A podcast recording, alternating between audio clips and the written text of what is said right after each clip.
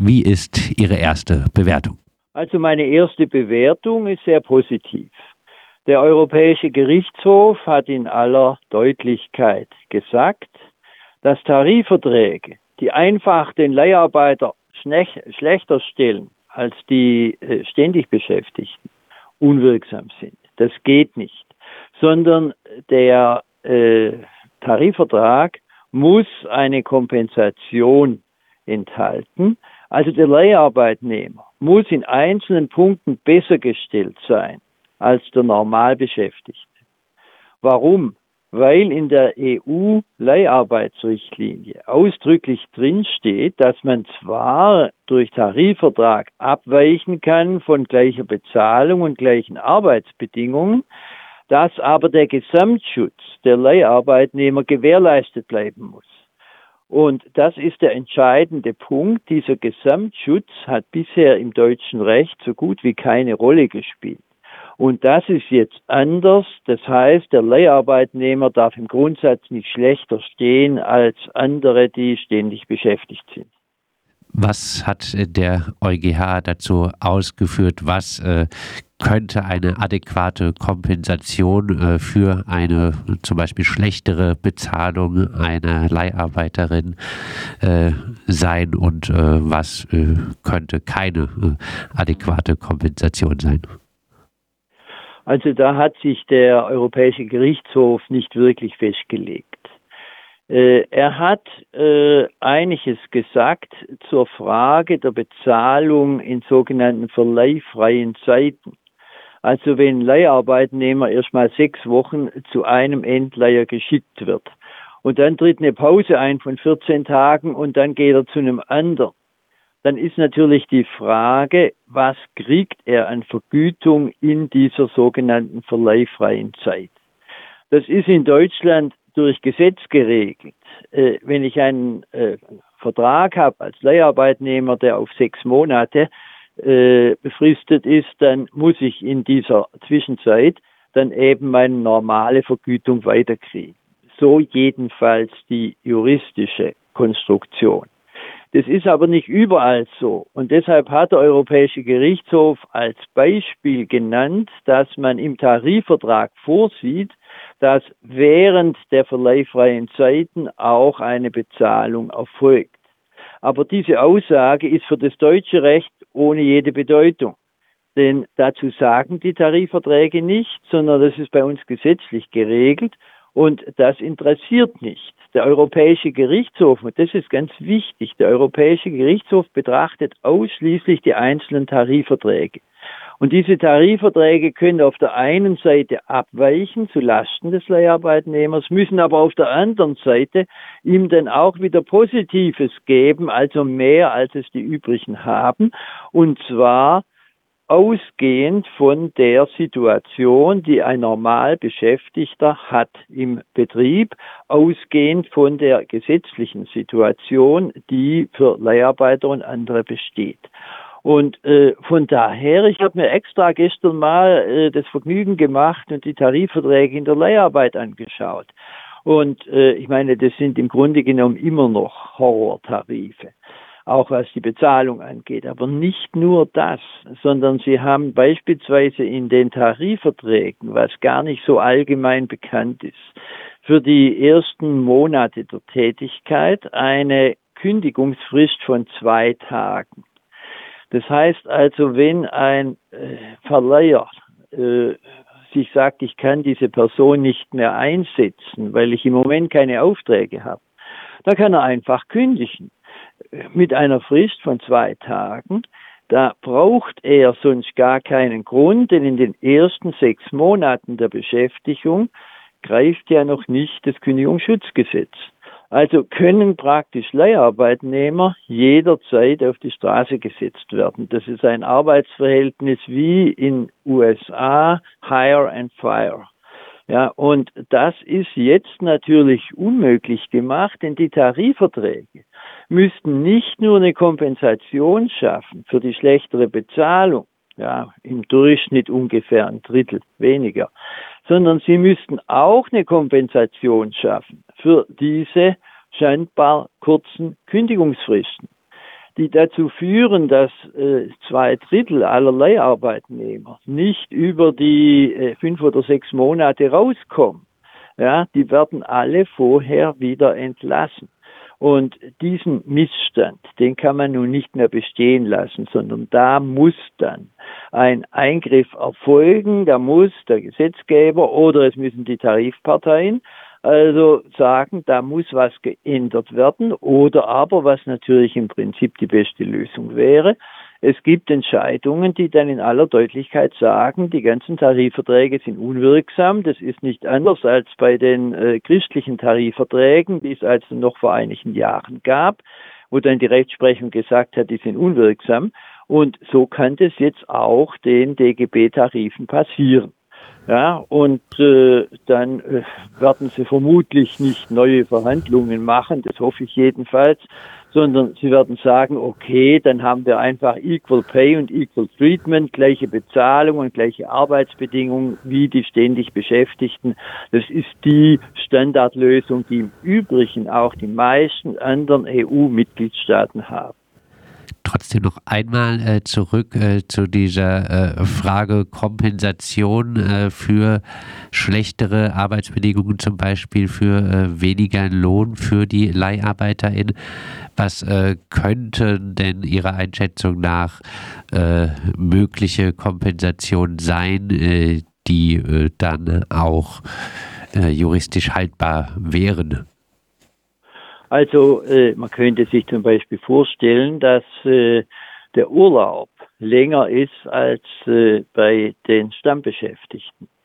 Der bezahlte Urlaub, das wäre durchaus ein Ausgleich. Und zwar nicht nur, dass er ein oder zwei Tage länger wäre, sondern das müsste ins Gewicht fallen.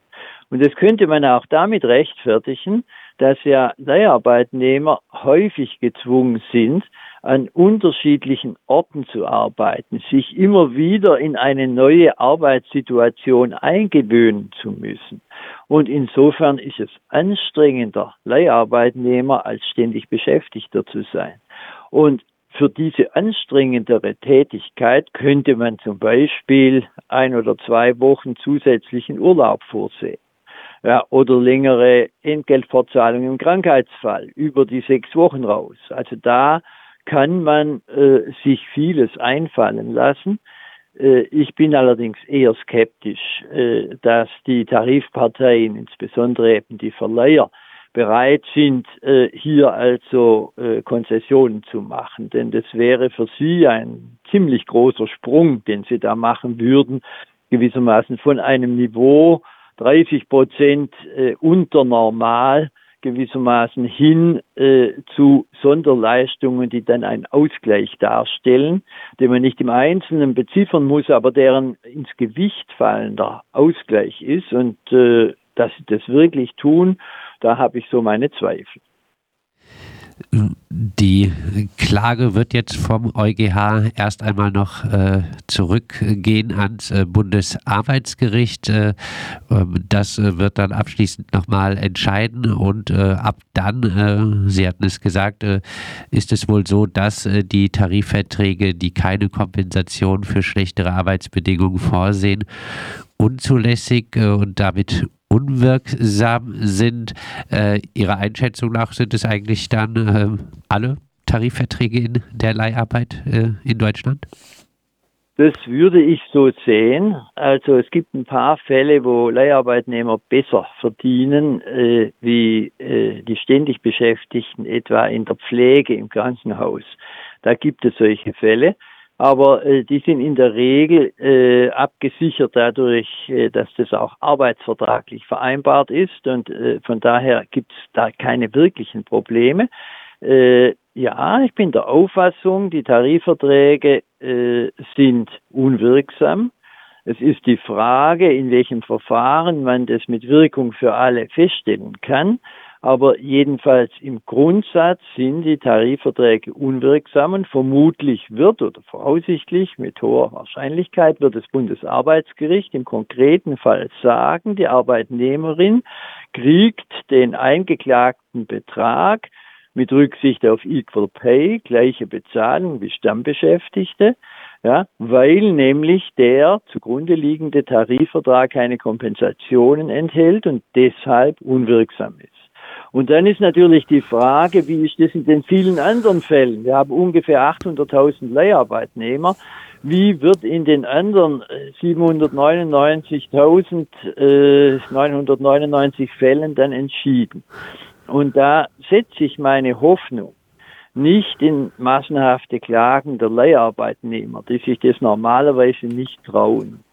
Aber es gibt die Sozialversicherungsträger und äh, die Sozialversicherungsbeiträge müssen berechnet werden nach den Beträgen, die der Einzelne zu beanspruchen hat.